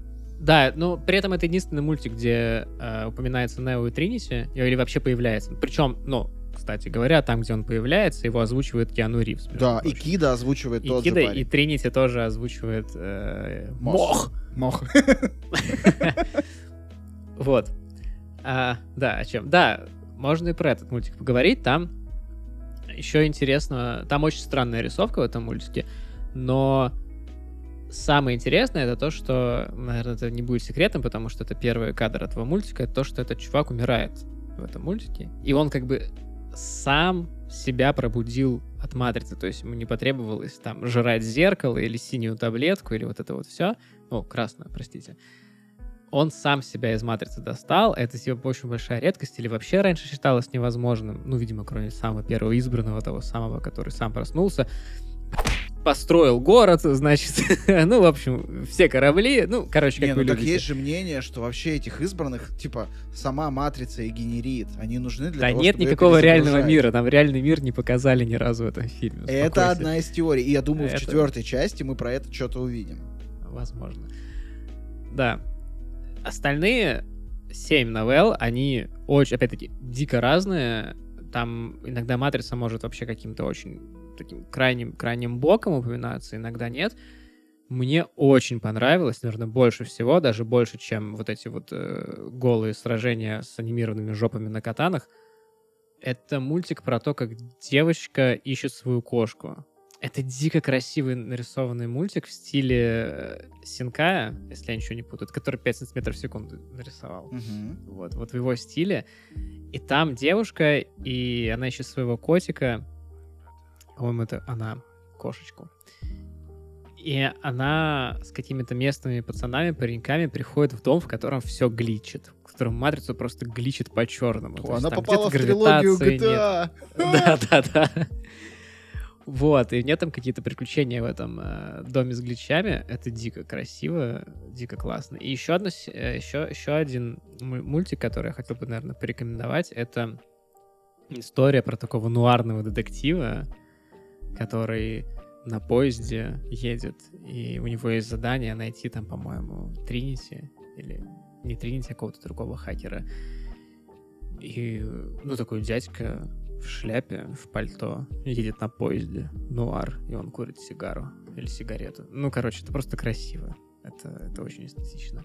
Ну и, в принципе, остальное не так уж отвратительно. Опять-таки, про расширение лора. Первые две серии. Ну, вообще, в разных местах, в разных регионах первой серии был либо последний полет Осириса, либо последней серии был последний полет Осириса. В общем, там по-разному. Но вот, да, там есть еще две отдельных серии про то, собственно, как люди докатились до такого, собственно, что мы жили с роботами более-менее в каком-то нормальном симбиозе. Потом внезапно кто-то решил своего робота, кажется, отключить, а этот робот, он немножечко такой, блин, а какого вообще хрена? Типа, я вот, ну, типа, искусственный интеллект. Я тут, значит, вот, типа, почти что живой, а тут какая-то хрень из плоти и кожи имеет, как бы, возможность меня отключить от жизни, а я ее нет, короче, и он убил человека. Что-то я давно не заряжал свой робот-пылесос. Пойду-ка А я поставлю да. на зарядку его от греха подальше. Это полезно. Ну и вот, и там дальше рассказывается, как, собственно, роботы и люди начали воевать, кто на кого первый напал, как люди затянули вот это все небо черной краской. Это примерно так и выглядит. В общем, очень интересно. Наверное, аниматрицу рекомендую посмотреть. Он не лучше первого фильма, конечно же, но мне кажется, вы не потеряете свое время. При этом можно, если вам что-то не нравится, какие-то мультики не нравятся, можно перематывать, потому что это мы должны были все посмотреть, а вы можете смотреть, что хотите. Но про девочку с гличащим домом надо посмотреть обязательно. Это знаешь, как вот раньше были страшилки «Дом с привидениями». Страшилки типа 2050 года. Дом с гличами. Они же еще дети, ты что? Страшилка 2025 это дом, в котором заблочен ТикТок, мне кажется. Дом, в котором идет 68-я волна ковида. Дом, в котором заблочен Твиттер и LinkedIn. Эх. Что-то ты это... У меня, я живу в большом доме, где уже наполовину так. Типа, LinkedIn уже не Хорошо. работает. Так я про это и говорю, да. Еще из допов есть э, комиксы. Комиксы издавались в виде коротких веб-серий на сайте. Э, то есть был сайт, посвященный Матрице, он был прям какой-то флешовый. На нем были комиксы, их сейчас, опять-таки, нам почему-то в этом сезоне не очень везет, хрен достанешь. То есть натурально их э, купить мне не удалось. А я Э, говорю. я что-то из этого скачал. Надо начинать их качать с торрентов. Я В что-то сраку, скачал. сраку это благородство. Я тебе скажу, что да, я их скачал с торрентов. И, ну, я немножко пожалел, что я их скачал с торрентов. Что, у потому тебя что... не закрывающийся порно-баннер теперь на компе? Да не, он- э, это меня как раз устраивает полностью. Спасибо, спасибо торрентам за это.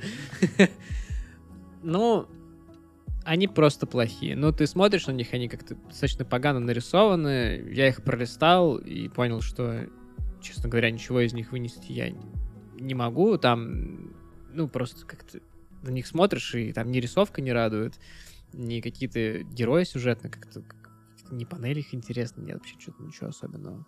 Вообще очень странно, если у них были раскадровки, э, нарисованные комиксными художниками, как минимум первого фильма на 600 страниц, почему было бы не сделать из этого комикс, особенно на волне популярности? Ну, типа... Ты знаешь, я тут особо не понял. То есть, возможно, то, что я скачал, это не то, что есть на самом деле, потому что, ну, то, что есть на самом деле, это, по-моему, три э, полноценных ТПБшки, опять-таки, со сборниками истории. Есть какие-то вещи, которые были в интернете, но о которых не было в интернете, но они есть в напечатанном виде. И, по-моему, наоборот. И даже каким-то из них вачовски имели отношение. Но, опять-таки, достать их сейчас как-то нельзя. А то, что доступно э, в таком полуоткрытом доступе, оно ну, не вызывает ни- никаких приятных эмоций, если честно. Вот, поэтому так. И еще одна штука, которую я помню из детства, это какой-то лютый хайп каким-то летом в Вильнюсе, связанный с э, игрой. Я просто помню, как парни носились по двору, у всех был один диск на всех, и они, короче... Тогда я узнал слово «заинсталлировать». Я не знал этого слова до этого, я вообще не понял, что оно значит. Я, в принципе, у меня не было компьютера, а у всех, как бы, в Литве он там был. Я не особо понимал, что это слово значит, но я знал, что есть игра про матрицу какая-то дико крутая, где можно замедлять время, где все очень реалистично. Сейчас я понимаю, что, наверное, это не так, потому что год-то был, наверное, 2000 какой-нибудь там четвертый, третий или второй, но я так понимаю, что ты в курсе про эту игру. Привет любителям квадратных колес. мы, мы Здорово. А жопы «Матрицу». там какие? Самое главное, расскажи мне. Жопы тоже квадратные. Ну, как А. мы- то есть как в Ларри Крофт. Да. Да. Всё, как мы любим. Про Матрицу было, ну, можно сказать, три с половиной игры за всю историю. А, первой была Enter the Matrix в 2003 году. Ее делали вместе с Вачовски. Для нее сняли почти час хронометража дополнительного с э, Кэрри Энн Мо, с Моникой Белучи и другими актерами. Там эти сцены были в качестве кат-сцен в игре. Ну, то есть это прям полноценный продукт от э, создателей Матрицы. А, это была история э, призрака и капитана Найоби. А, драки в игре, ну, анимации драк, скажем так, ставил тот же самый человек, что и в фильме. И в целом, как бы, ну, игру должен был бы ждать успех. Но игра оказалась довольно сратенькой. Ну, как в детстве она нам, конечно, нравилась. И даже квадратные колеса можно было пофиксить в меню на ПК.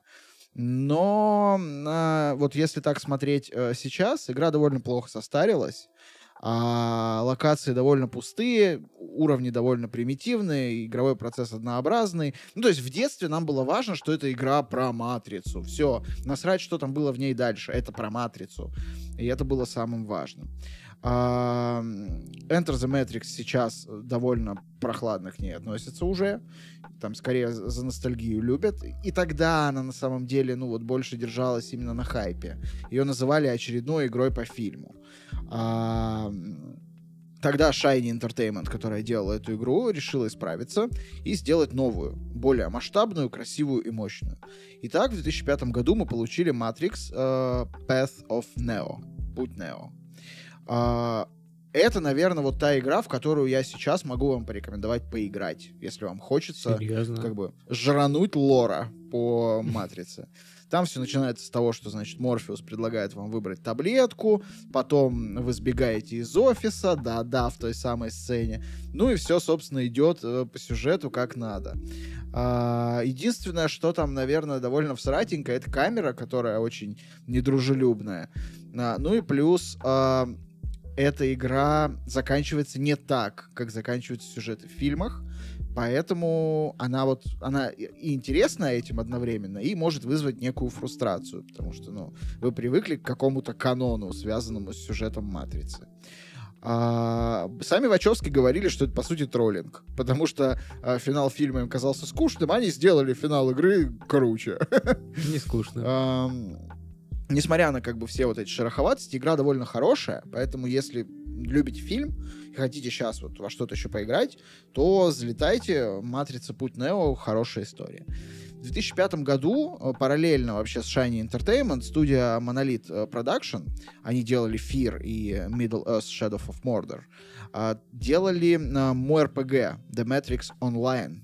Сценарий Ой, к ней... я слышал что-то такое Во, про нее. Вот, да, это такой масштабный довольно проект. К ней сценарий делали тоже Вачовски просрали на разработку и рекламу 20 лямов баксов. Ну, для там 2005 года это довольно дохрена. А, и она вышла весной пятого года, от, стартанула сервера, но а, заходили в нее там плюс-минус 100 тысяч человек. По меркам ММО это ну, ни о чем вообще. Mm-hmm. И уже в августе им пришлось уволить 80 сотрудников, которые делали игру, и а, сократить количество серверов с 10 до всего трех. А, вообще действие Matrix Online происходит в Мега-Сити. Это вот этот каноничный город из э, фильма в котором есть всякие опасные трущобы, элитный центр, там, Чайнатаун, ну и так далее. Вы сражаетесь за Зион, потом можете присоединиться к какой-либо из фракций, э, классы там довольно стандартные, все это в стиле киберпанка, рукопашные схватки, слоумо, перестрелки. Но вот несмотря на все это, да, э, игру спасти все-таки не удалось, она популярность ее постепенно падала, и в 2009 ее закрыли, потому что слишком маленькое количество подписчиков, э, да и после завершения кинотрилогии она была интересна только вот какой-то горстке фанатов, и совсем не приносила денег. Я назвал три игры, но в самом начале я сказал, что их три с половиной.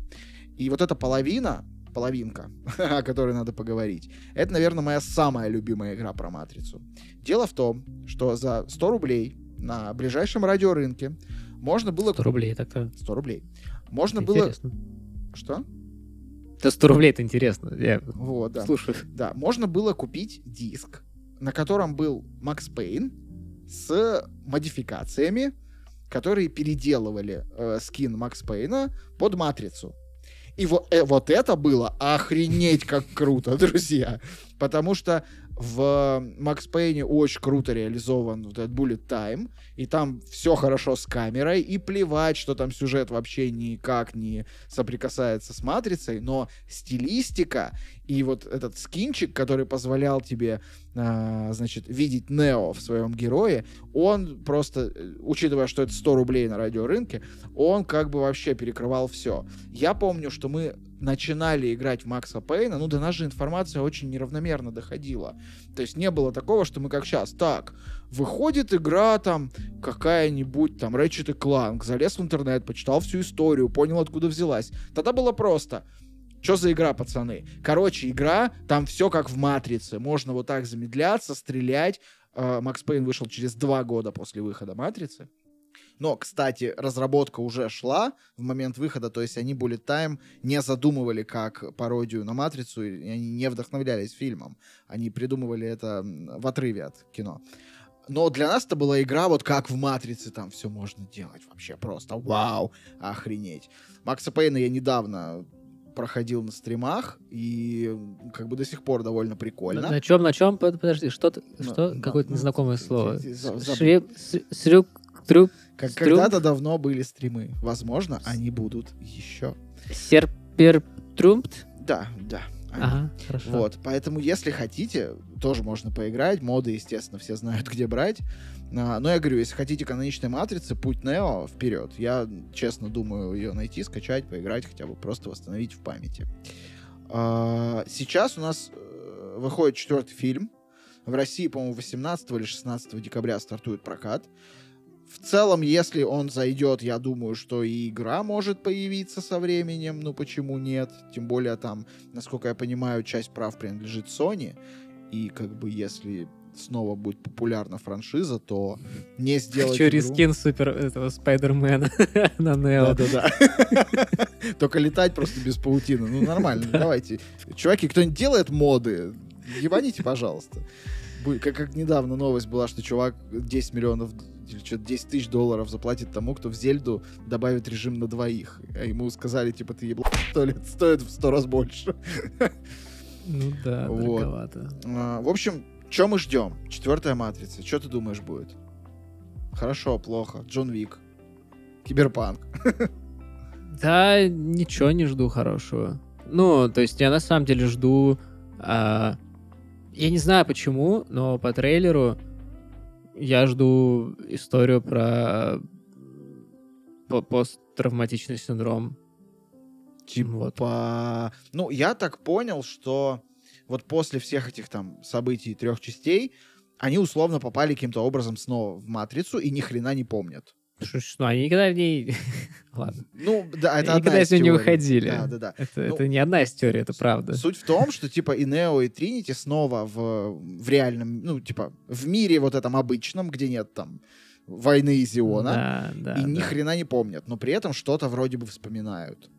И вот как вокруг даже если не этого? вспоминают, понимаешь, эм, э, тут, тут же теории-то навалом, но кажется, кажется, я не знаю, то, что я как бы верю, заключается в том, что суть всего пути избранного то, что у тебя как бы есть какая-то херня, которая непонятная системе, и тебе нужно вот этот вот, как бы, в тебе вот этот есть код, который ты как-то что-то с ним там как-то развиваешь, да, вот Мгм. эти свои мысли, и ты потом несешь это все к источнику, чтобы источник такой, ага, вот, типа, есть, бывает такое, мы сейчас это, короче, все переделаем и запустим новую матрицу. То есть, казалось бы, что после того, как Нео вот свой какой-то вот код, вот это там, не знаю, там, сломленности, э, э, своего понимания, что такое любовь, что такое выбор, вот это все, после того, как он все это принес в источник, после этого он для системы больше не опасен. После этого система как бы знает, что с этим делать. И поэтому стать вторым избранным по кругу уже нельзя. Ну, либо это не тот Нео, либо это просто как бы тот, тот же актер, но, условно говоря, это совершенно другой э, человек. Вот. Но посмотрим, не знаю. Мне вообще кажется, что мир матрицы, он типа ультралогичный, потому что он основан на том, что, ну, типа компьютеры, алгоритмы и так далее. Он должен быть ультралогичным, поэтому все, что происходило в трех частях, четвертая должна нам загнать в рамки этой логики алгоритмов. То есть, ну, типа, есть такая идея, типа, Нео... Кажется, пос- что это сон собаки просто. Блин, это будет максимально плохо. Типа, ка- кажется, что вот избранный — это своего рода софтина, которая нужна для того, чтобы там искать баги в системе, эти баги Ну, д- типа того. доставлять условно к корню, который эти баги правит, выпускает новый релиз системы. При этом запуская новых э, избранных, которые новые баги тащат и так далее. И вот эта вся, э, значит, банда вокруг, типа антивирусы Смиты, там Пифия, которая, кстати, ни хрена не Пифия, а в английском варианте это просто Оракул. Это наши перевели как пифия, ну потому что слово оракул мужского рода в русском языке. Ну, Ну, подожди, там какая-то серьезная разница между есть между Пифи и ну, Оракулом? пифия это такой оракул, который был женщиной в древней, там, по-моему, Ну, Греции. и всё. Ну, смысл в том, что, ну, короче, вот, правильно говорить оракул. А, вот этот оракул, там, мастер ключей, ну, вообще все вот эти вот товарищи, они все вспомогательные Да уж не мастер ключей, а производитель ключей, если уж на то пошло. Он там кеймейкер. и Хранитель Врат. А это из другой франшизы к нам залетело. Ну, короче, это все вспомогательный софт, который обеспечивает жизнедеятельность всей этой системы. И типа, ты как ни старайся, все уже запрограммировано, и, и алгоритм под все есть. Ну, то есть, даже нейросети, которые сейчас существуют, и для человека не сведущего, выглядят как условный компьютерный разум, который сам себя обучает и может там что-то делать, это все равно набор строгих ограничений, алгоритмов и так далее. И он не может выйти за рамки, которые ему поставил разработчик. И вот мне кажется, матрица, как такой программный продукт, она не может допустить, ну типа в ней просто нет возможности вот так пробудиться и там со всеми повоевать и все поломать. Просто потому, что это не запрограммировано заранее, поэтому это невозможно. Ну а если это возможно, значит это запрограммировано зачем-то. Они же матрицу уничтожали и перезапускали тоже, ну, со- типа, соз- раз. да, создатель сам это заложил. Это как бы, ну, это не потому, что люди такие умные, свободные и захотели, значит, эм, быть Европой, а потому что они, э, ну, потому что это было запрограммировано создателем. Ну, то есть, вот кажется, как-то четвертая часть нас вернет вот в, в эту рамку логики, я надеюсь. Ну, особенно учитывая, ну, что Вачовски все-таки работают над ней, хоть и наполовину. Теперь это уже сестры Вачовские. Вот. Э, ну, надеюсь, что... Ну, пока короче... что мы видим, как Нео жрет синие таблетки, в общем. пока. Слушай, ну, я, насчет... я типа я хочу, чтобы это было не просто не третья охотница я за привидениями. хочу, типа. это, во-первых, третья охотница за привидениями, это, извините меня, великое произведение. Это мы еще с третьим альбомом Оксимирона сравним, между прочим, в декабре. Вот. А во-вторых, э, я не знаю, я хочу видеть э, Кейт Мох в обтягивающем латексном костюме или нет. Вот от этого я не могу понять пока что еще. Ты просто не можешь признаться самому себе. Хочешь. Потому что ты стал а... старше. Кстати, кстати, вот есть у меня к матрице все-таки некоторый ряд претензий. И касательно вот особенно любовной линии между Нео и Тринити, она вообще никак не происходит. Ну, то есть, они просто в какой-то момент такие, ну, кажется, мы любим друг друга до, до усрачки просто. Вот нету никакого как бы какого-то переходного состояния. Там. То есть ты хотел бы посмотреть да. кино, где они ходят на свидание сначала, да, там он ей дарит да, цветы, да, да, потом да, они начинают да, жить да. вместе, он первый раз пукает, они ругаются. Типа... Да, да, типа того. Я хочу вот этого посмотреть, Ёп, а вы мне показываете сразу таки... Я думаю, тебе на fanfic.com там наверняка все это есть. Мне кажется, что матрицу можно вообще поглощать на трех уровнях. Вот первый уровень это просто смотришь драки и, ну, жопы. То есть это примерно уровень меня там 13-летнего, условно говоря. Второй уровень это когда ты начинаешь пытаться понять, что вообще происходит. Ну, типа, ты пытаешься понять, а, а что вообще имел в виду этот чувак, когда сказал это, а что вот это. И, кстати, ну вот русский дубляж, честно говоря, вообще ни разу не помогает. Ой, русский дубляж понимание того, что происходит. Просто Но не то чтобы всратый, он просто иногда прям переводит вещи, которые... То есть, например, есть там типа теория, что Морфеус — это машина. Ну, что типа Морфеус — это алгоритм. И э, там одно из доказательств — это то, что когда они вот дерутся в этой додзю... Додзю? Додзю. Додзю да. Он такой к нему, к Нео поворачивается и говорит, да я даже воздухом не дышу. А в оригинале там просто он говорит, ты думаешь, это воздух, то, чем мы сейчас дышим? Ну, то есть это же ну принципиально ну, да, разные вещи, да, это там, совсем разные. Там есть... И про диалог, как бы про, про монолог, ну, там есть же еще три важных монолога, условно говоря, там это, два монолога Пифи и монолог архитектора. И они, конечно, все, э, я не знаю, на английском их тоже сложно смотреть, потому что там нужно тоже понимать как бы уже какие-то оттеночные какие-то смыслы там у разных слов. И все там, понимаешь, там еще на уровне деталей очень много. И, как кажется, шарма фильм теряет из-за дубляжа. Например, вот когда они, значит, Нео садят в машину и достают у него из пупка вот эту хреновину. Кстати, роль пупка играл манекен. Киану Ривз не дал свой пупок на растерзание. Не дал пупок, хорошо. Да. Вот. А, там, э, значит, на него наставляют пистолет, и в русском дубляже говорят, типа, ну, умник, у меня нет, типа, времени, там, викторины с тобой устраивать.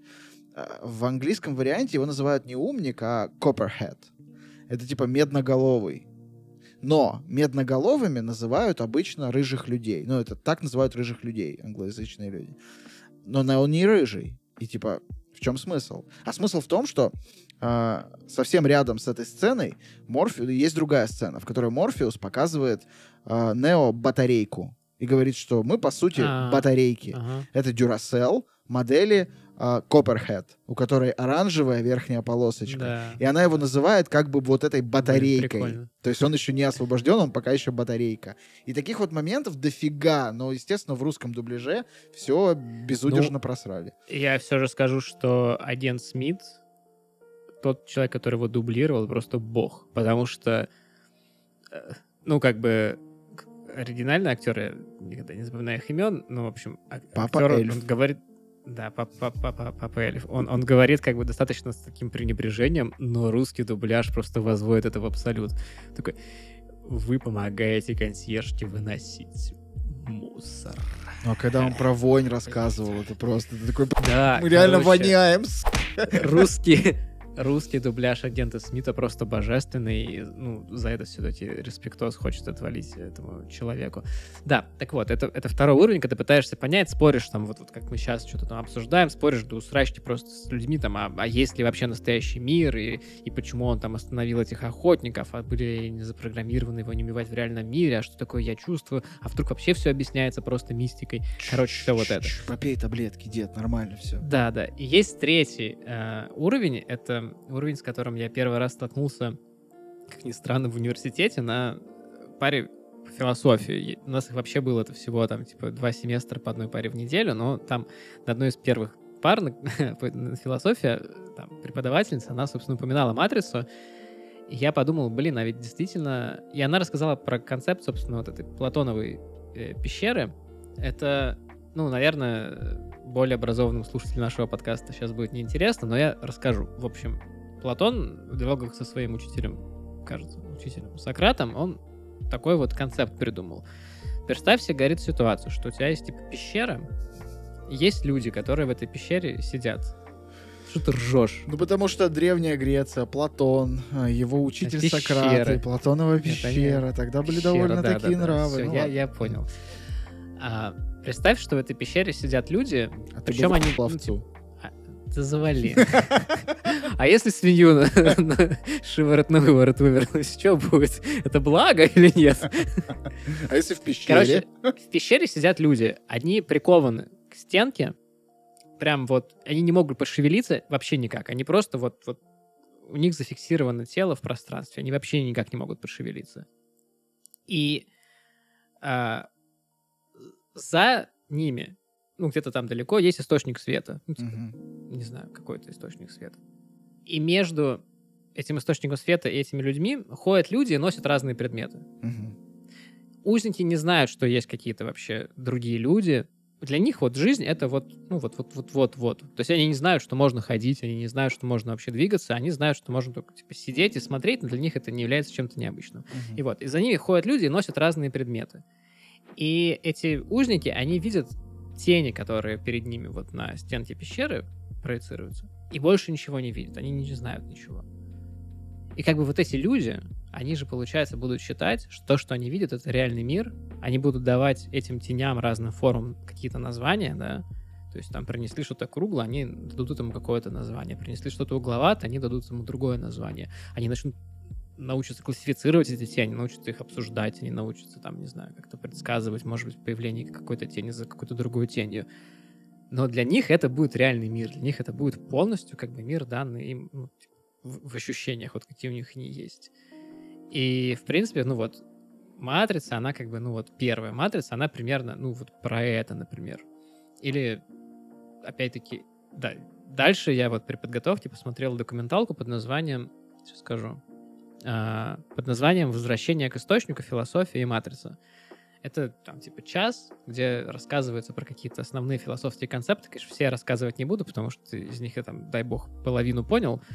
Но действительно суть в том, что э, матрица — это такой полезный, на самом деле, для начального курса философии, просто, ну, понятный, грубо говоря, молодежи, а, какое-то учебное, такое, такое учебное пособие, а, учебный объект, потому что очень много каких-то э, достаточно простых концепций там рассказывается. Например, да, вот про э, там, типа, что такое реальность. Вот, ну, реальность, вот у тебя, типа, есть перед тобой там стол, да, ты его можешь потрогать, постучать, понюхать, но э, ты будешь по- получать информацию про этот стол исключительно из каких-то своих э, ну вот из каких-то электрических импульсов у тебя моз- в мозгу, которые у тебя появились от каких-то органов чувств. То есть, типа, Да. если твои органы чувств работают некорректно... Ну, то есть, в реальности этот стол, стол может быть другим. Просто твои органы чувств именно так его интерпретируют. Да, и, белый, кстати, твёрдый сейчас и так далее. у очень многих людей есть проблемы там с обонянием, к сожалению, после перенесенного коронавируса, да, и вот некоторые жалуются, что у них вся еда теперь пахнет одинаково. Да, да, бывает да, такое. да, вот, вот, пожалуйста. А если бы ты всегда так жил, да, то есть, то есть, ну, ты, ты бы не знал, что вообще бывают разные запахи. И да, и там, по-моему, Кант сформулировал, что, собственно, реальность — это непознаваемая вещь, что на самом деле, короче, все, что мы ощущаем и чувствуем, это, собственно, реальность в данном ощущениях, но что такое реальность, мы не понимаем. Короче, весь первый фильм как бы про это. А второй фильм — это про выбор. Про, про выбор или про иллюзию выбора, да? Смотреть и тут самое или не простое- смотреть дальше эту франшизу? Там тоже очень много примеров приводится, что у Нео постоянно есть какой-то бинарный выбор, и он делает одно или другое. И там, собственно, в том числе обсуждается вот вещь, которая меня самого очень сильно занимает, это вещь про детерминированность, да, то есть, условно говоря, если все, что я делаю, это то, что там, мой мозг дает какие-то... Ну, вот я сейчас рукой, типа, машу, когда это рассказываю, чтобы было более экспрессивно. Мгм. И это какие-то мозг мои сигналы, да, к моей руке передает. Эти сигналы это там не больше, чем результат каких-то химических реакций. Химические реакции все предсказуемые.